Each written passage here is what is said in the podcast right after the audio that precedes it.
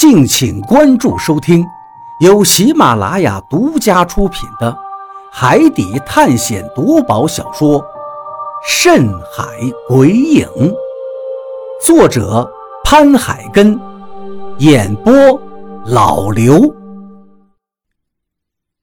第一百一十章，陌生人。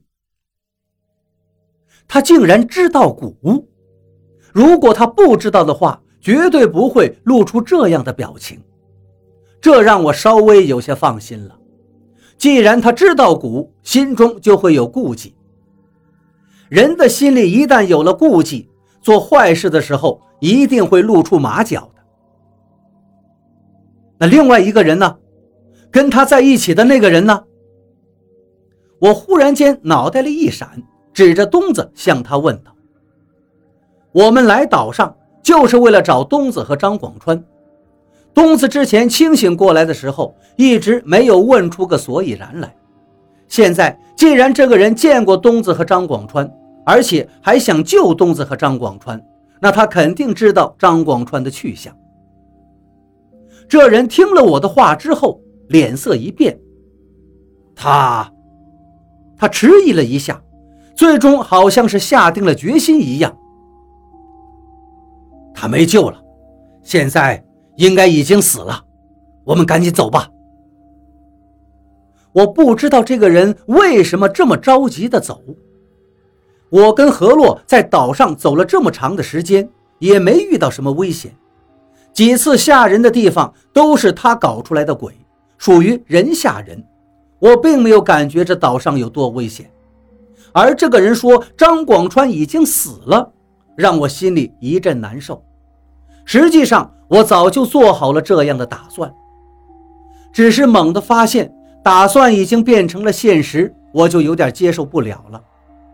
想一想一路上张广川和我的点点滴滴，心情越发的沉重。船上的人，我一个都不想让他们死，但还是一个一个的死去。我默默地扛起东子，既然张广川已经死了。那我们再在这个岛上待着也没有任何意义了，只能离开了。况且李海牛他们还应该在等着我们。这个人走得很快，我跟何洛在后面紧紧地跟着。一边走着，何洛还在不停地发问，而这个人一边焦急地走着，一边回答着何洛的问题。你叫什么名字？何洛问道。我叫什么名字不重要，重要的是我能带你们离开就行了。我之前说过，我们是等价交换，我带你们离开岛，你们带我到岸上去。等我上了岸，我们就一拍两散，谁也不认识谁。所以我的名字你没必要知道，就像我也没有必要知道你们的名字一样。到岸上要很长时间呢，那你总得有个称呼吧？何洛接着问道：“这人点了点头。你可以叫我大龙。龙王的龙吗？”何洛惊讶地问道。这人迟疑了一下，摇了摇头：“兴隆的龙。”我皱起了眉头，很明显他在说谎。不过联想之前他说过的话，只是等价交换。到了岸上，就谁也不认识谁了。告诉不告诉我们名字也都无所谓。东子的分量随着走得越来越远，也变得越来越重了。刚开始我感觉还挺轻松，但是逐渐腰酸背疼的感觉就越发厉害，喘息声越来越大，而两条腿就像灌铅一样沉重了，甚至迈出去一步都要用全身的力气。腰的两侧也酸楚的厉害，仿佛在海边卸了一天的鱼一样。你要不要休息一会儿？何洛关切地问道。我摇了摇头。我还能坚持住，等一下坚持不住了我会说的。那好吧。何洛看了看我说道：“没有多远了，最多还有两三里路就能到海岸边上了。”大龙回头看了我一眼，说道：“而且我可以帮你扛一会儿。”我实际上很想让他替我一会儿，可是又总感觉有些不放心他。还是不用了吧，我自己。我的话还没说完，大龙就向我伸出了手。也没多远了，上船以后我还要靠你来帮我呢。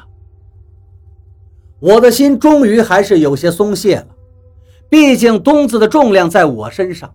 不扛他的人哪会知道扛着他的辛苦？但就在我要把肩上的东子放下来的时候，何洛却伸手拦住了大龙伸过来的手。你说这里距离海岸边上还有两三里的路？我跟大龙都愣住了。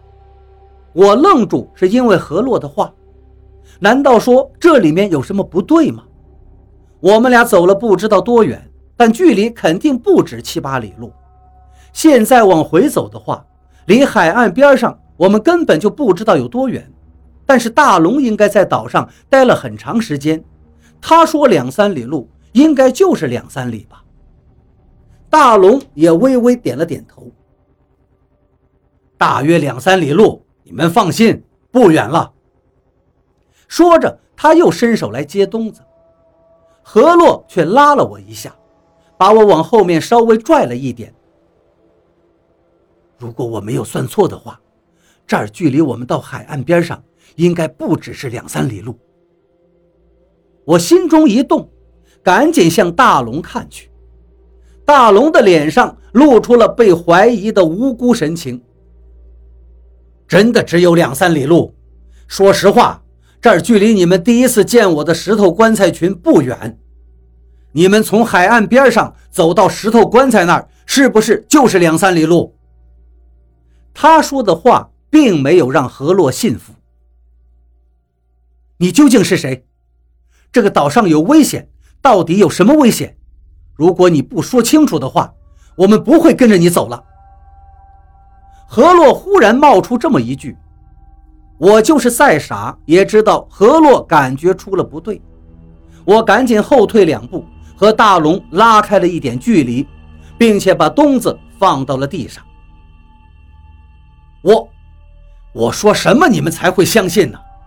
我知道你们肯定是因为之前我没有露面引导，你们误会我了。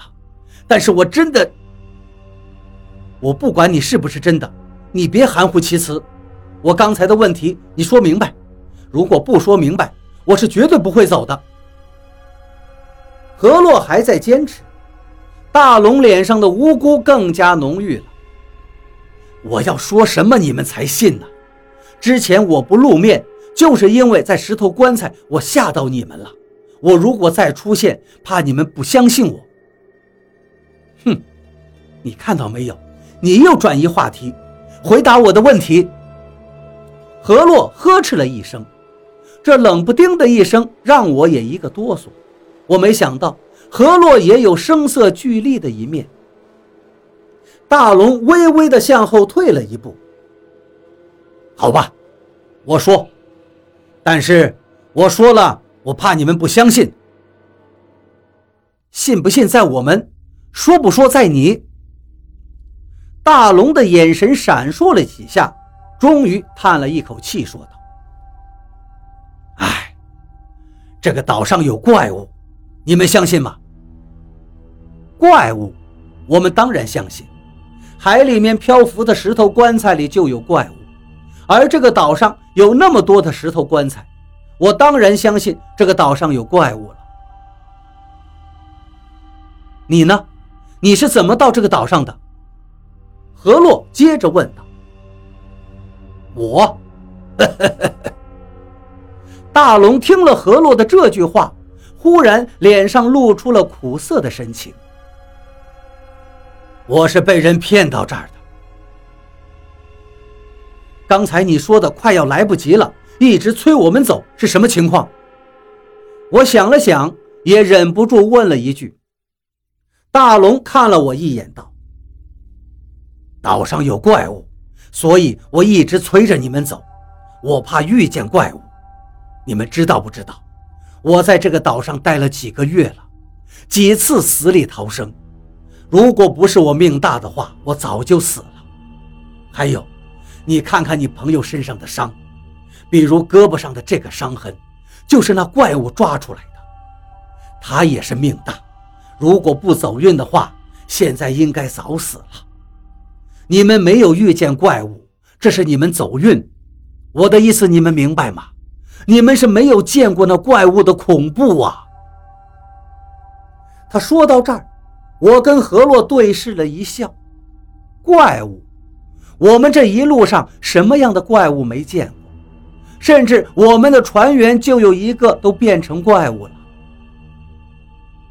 你们以为我在开玩笑吗？一丈多高的怪物，你们见过没有？一爪子下去，石头都能抓碎。大龙看我跟何洛笑了，以为我们不相信。他立刻就急了，扯着嗓子叫道：“相信，我们相信你说的怪物。但是我有一个事不明白，我这个同伴叫东子，他身上是有怪物留下的伤，但是更多的是人弄出来的伤，这个是怎么回事？”我忽然间看见了东子身上的刀伤。立刻提出了这个问题。